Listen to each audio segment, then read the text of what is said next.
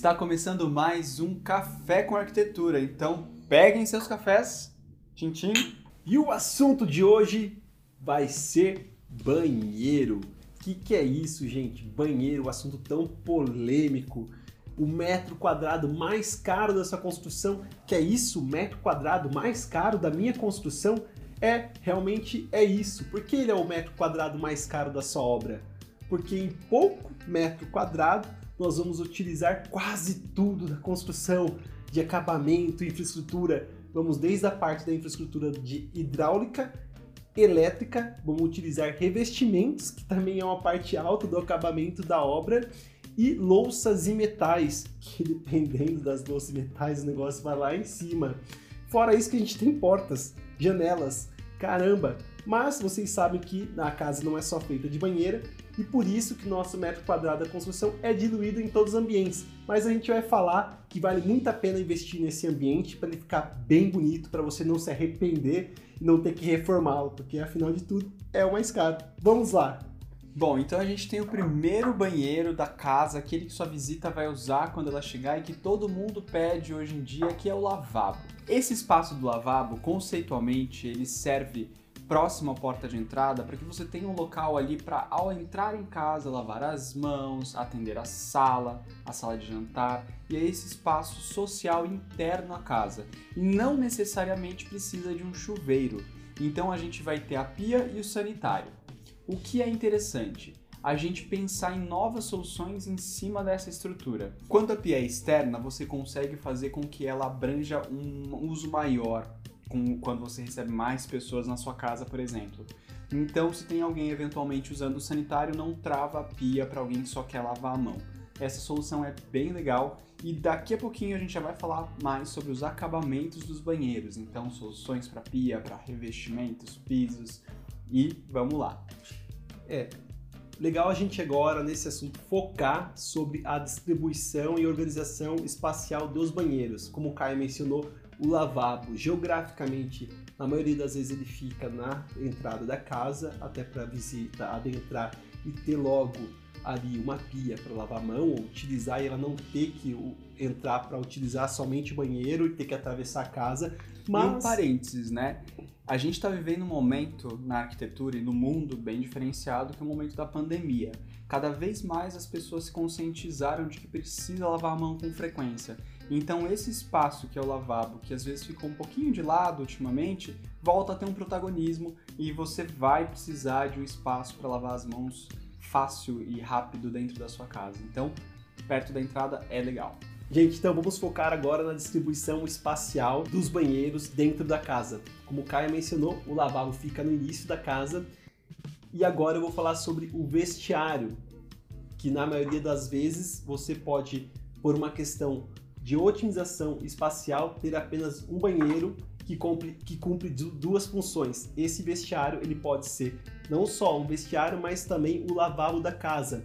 Ele precisa apenas ter uma localização geográfica estratégica, estar mais posicionado no meio da casa do que no começo da casa, para que ele atenda a área de lazer, o gourmet e o quintal, e ao mesmo tempo a área interna da sala de jantar e sala de estar.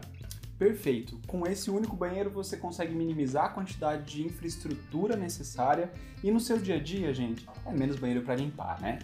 Bom, agora que a gente já falou desses dois banheiros que servem a área social da casa, a gente vai falar de mais um tipo de banheiro que as pessoas me pedem menos para nós durante os processos de projeto, mas que às vezes é necessário dependendo do padrão da casa, que é o banheiro de serviço. Esse banheiro geralmente fica próximo à lavanderia e é ali para os funcionários da casa utilizarem é, com maior conforto esse espaço. Geralmente esse banheiro vai ter o sanitário, a pia e o chuveiro e ele realmente vai ficar ou mais próximo à lavanderia ou mais próximo a um corredor de serviços eventualmente até com um quarto, enfim, depende muito de cada cliente. Agora, o banheiro que a gente realmente vai utilizar vai ser o banheiro do nosso quarto, né? O banheiro da suíte. Vamos fazer um parênteses. Parece que a gente vai ter três banheiros na casa. Mas espera aí, gente. Se você tem um lavabo no começo, mais um vestiário, esse vestiário também pode cumprir a função exatamente desse do banheiro, banheiro de serviços. Do, dos prestadores de serviço. do dia a dia você não vai fazer um churrasco, é mais no final de semana. Então, durante a semana, quando o prestador de serviço estiver na casa, ele pode utilizar o vestiário e a visita o lavabo. É isso. E então vamos para o banheiro que a gente mais usa na casa, que é o banheiro dentro do nosso quarto. Né? Quem não quer um quarto suíte? É muito mais confortável. E os padrões de casa hoje em dia estão cada vez mais incorporando todos os quartos com a suíte dentro. A gente tem dentro disso uma possibilidade que seria a suíte americana. Então vamos começar por ela. A suíte americana pega o mesmo conceito do lavabo e vestiário que são no mesmo espaço integrando dois ambientes, no caso do vestiário, gourmet e área interna da casa, e no caso da suíte americana, dois quartos, através de um lavatório. Esse lavatório ele vai ser a distribuição entre os quartos, ou seja, é um espaço que vai ter duas portas, geralmente são portas de correr, e vai dar acesso ao sanitário e ao chuveiro, que vão ficar dentro de um ambiente fechado. Então, na mesma lógica que a gente explicou lá no início, que quem quer só lavar a mão, escovar o dente, consegue utilizar esse espaço do lavatório sem ter que ficar dependendo da pessoa que está usando o sanitário ou chuveiro sair do banheiro para você usar. Então, é dois quartos com um banheiro apenas. Perfeito. Essa configuração é próxima de uma casa de três quartos e o banheiro demi-suite, suíte americana que o Caio mencionou, ele também é um banheiro comum que pode ser servido para os dois quartos, com uma porta que vai para o corredor. A questão dele ser um, um banheiro, uma suíte americana, que você tenha a conexão entre os dois quartos, é que você também valoriza o seu imóvel. Além de você ter uma privacidade, de você entrar no banheiro sem sair pelo corredor de distribuição dos quartos, você ganha uma valorização pro lado do mercado. A cereja do bolo para vocês agora, hein? O que vai dizer se a casa tem suíte americana, três suítes, lavabo separado do vestiário ou os dois juntos? Vai ser o padrão da casa e o local em que ela está inserido. E também, é claro, sua rotina, o seu desejo. Se a gente está trabalhando com uma casa dentro de um condomínio e esse condomínio geralmente tiver todos os quartos com suítes, é muito importante que a sua casa também tenha para que sua casa não fique desvalorizada perante ao mercado imobiliário frente às outras casas do condomínio. Então, dependendo de onde sua casa está inserida, é possível você ter maior maleabilidade com esses cômodos. É isso aí.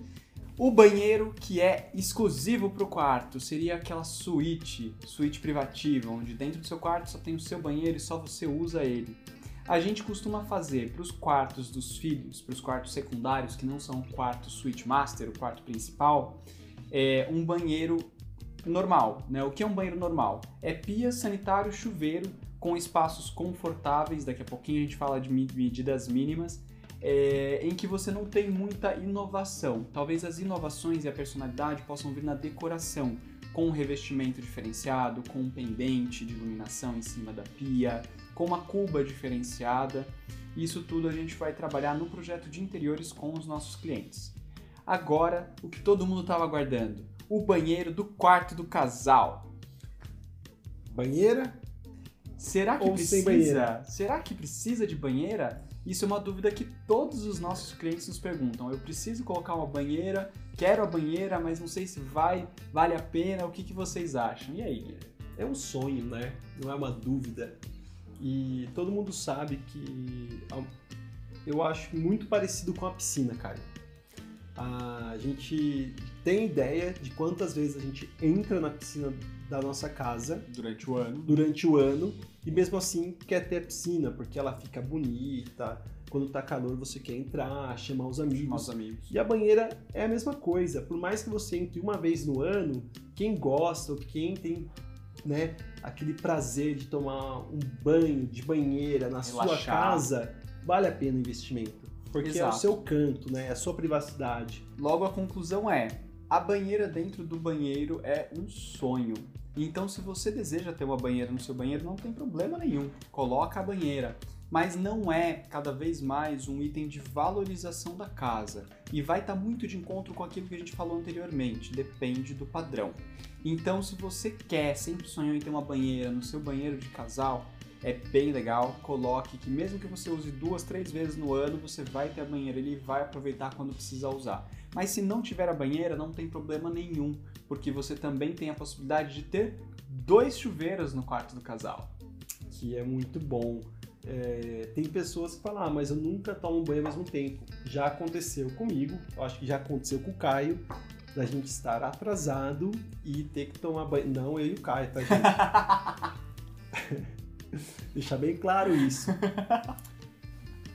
Com os nossos parceiros, da gente ter que correr e várias vezes a gente pensou, pô, se tivesse dois chuveiros, e é um conforto também, a possibilidade de tomar banho ao mesmo tempo, a gente já conversou sobre isso, que às vezes o banheiro é um local não só de higiene pessoal, mas por conta do nosso tempo corrido, é o lugar que a gente tem reservado para fazer essa higiene pessoal e é um único intervalo de tempo e espaço que o casal está conversando. Exatamente. Dependendo da rotina, muitos casais se encontram nesse momento do banho. Então, ter dois chuveiros significa que você vai tomar banho junto com a, o seu parceiro, sua parceira, mais confortavelmente. E a gente usa muito também no banheiro do casal a solução do vaso sanitário isolado. Isso é muito bacana. Por quê? A suíte do casal é o quarto principal da casa, onde a gente pode inovar nas soluções para closet e banheiro. Então a gente consegue fazer o banheiro sem portas para o closet e até sem portas para o quarto, como se fosse tudo realmente integrado. E para você ter a parte mais privativa do banheiro fora da visão, a gente faz esse espaço mais reservado para o sanitário, fechado eventualmente com uma parede, uma porta de vidro, com uma película que não deixa enxergar dentro desse compartimento. E aí você consegue trabalhar com o restante do banheiro, que seria a área bonita, a área é, que você tem mais contato visual e auditivo, integrada com a cama. Por exemplo, o box do casal próximo do quarto, que você tem um contato visual e auditivo. Isso é muito legal. E o closet, ao mesmo tempo, integrado com a suíte, também abre essa possibilidade quando a gente usa a solução do vaso sanitário isolado. Exatamente. Então, para resumir, num banheiro que não tem a banheira dos sonhos, ele também pode ser considerado um banheiro master. Se ele tiver dois chuveiros, duas cubas, duas cubas, que é muito bom também para o casal ter a sua individualidade com seus perfumes, seus cremes. E não ter que fazer assim para escovar é, o dente rapidinho. Fazer a barba ou escovar o dente, deixa, né? Isso é muito bom. E também a questão do vaso sanitário isolado, que é igual uma cabine de shopping, porque também ah, dá para utilizar na, o banheiro duas pessoas ao mesmo tempo e, e, não incomodar um ou outro, ou você se sentir incomodado daquele banheiro também ser dividido por outra pessoa. E além disso, nós também temos dentro do nosso projeto a questão de privacidade master é, dois banheiros, um para cada para cada pessoa. Pessoa. Um, é. É, dois banheiros para o casal, mas um para cada pessoa. Isso também é muito bacana, está super em alta e de repente até vale a pena investir em dois banheiros menores do que fazer um banheiro grande para o casal, até um banheiro grande com banheira para o casal. Vale a pena. Pense nisso, gente.